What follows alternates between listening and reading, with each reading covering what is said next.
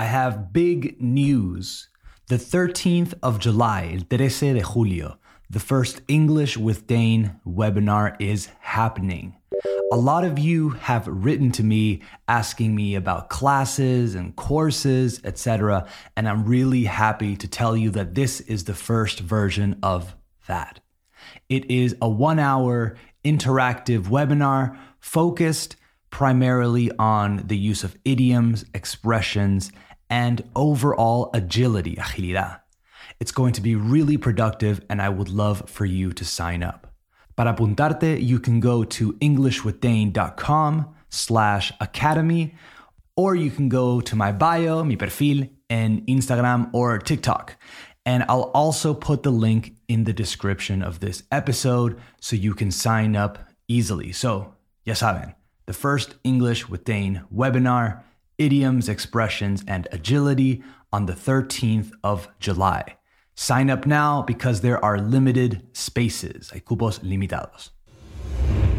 Today's episode is the answer to a question that language learners have been asking me for years. How many words do I need to know to be fluent? Or really, just how many words do I need to know, period? So I've wondered about this question for a while too. So I decided to do some research and give you an actual answer. So let's get right into it. You are listening to episode 144 of English with Dane. Hit it.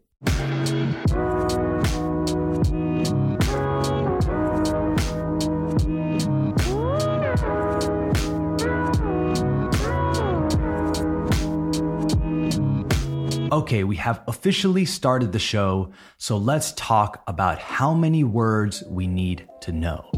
So I read a bunch of different articles and landed on one, caí en uno, landed on one that I think explained it best. So there's this show on BBC Radio 4 called More or Less, which periodically answers questions from listeners.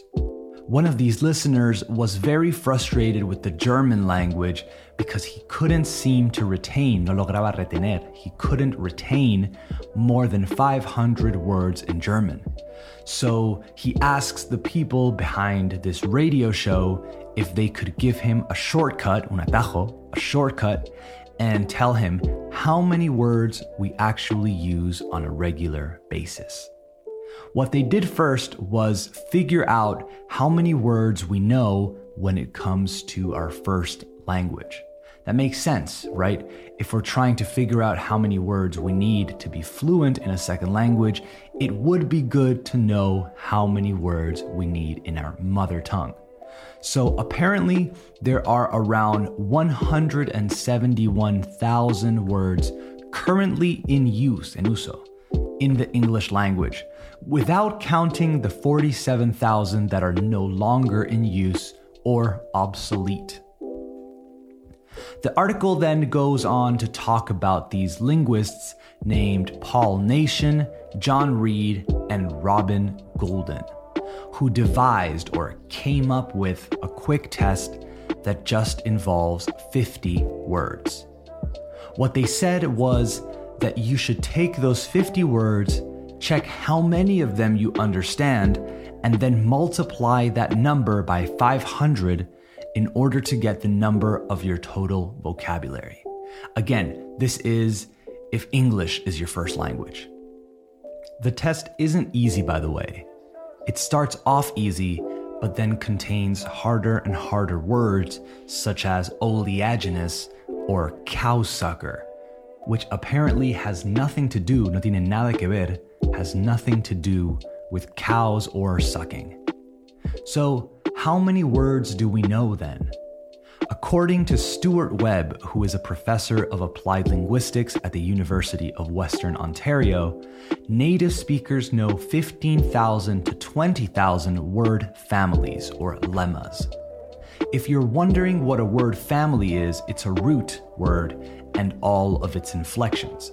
So, like build, builds, buildings, built, etc. That would be a word family or lemma. So native speakers know around 15 to 20,000 word families or individual words, let's say. Here's where it gets interesting though. Professor Webb found that if you're learning a second language in what they are calling a traditional setting, like studying French in England or English in Japan, so outside of the actual country, you might struggle to learn more than two to 3,000 words even after years of study. There was actually a study done in Taiwan that showed that after nine years of learning a foreign language, half of the students couldn't learn the 1,000 most frequently used words. Here's the key to all of this, though la clave, the key. The key is the frequency with which the words you learn appear in day to day use. It doesn't really matter which language we're talking about. So, according to Professor Webb, your aim should be to learn the 800 to 1000 most commonly used words in a language. And in the case of English, if you learn only the 800 most used families or lemmas, you should be able to understand around 75% of the language as it is spoken in normal everyday life. So 800 doesn't seem that unattainable. In fact, I'm sure you could all do it. Here's the next level, though. Professor Webb also says that in order to understand dialogue in film and television, you probably need to know the 3,000 most common lemmas. When it comes to articles, newspapers, and novels, you would need, necesitarías, you would need around 8 to 9,000 lemmas. So it gets trickier and trickier. I think right now some of you are thinking that it's easier to read than speak, but remember that we're just talking about understanding words. The written word is often much more rich in terms of vocabulary. I don't think it's common to find people who can speak more articulately than they can write. Anyway, I thought that was really interesting. It's something that I've been wondering for a while, and now we have an answer or a piece of an answer. I'm sure this is actually a much more complicated question if you if you dig deeper. That's it for this episode of English with Dane. I hope you enjoyed the episode and I hope you learned something or at least gained some insight. Don't forget to follow me on Instagram and TikTok at English with Dane for quizzes, videos, and random stuff. And again, the first English with Dane webinar will take place on the 13th of July, so go and sign up for that. There are limited spots, so go to englishwithdane.com slash academy and sign up or go to the description of the episode or to link in my bio on TikTok. You get it. It's going to be a fun hour of learning, so go sign up. All right, see you next time. Talk soon. Bye bye.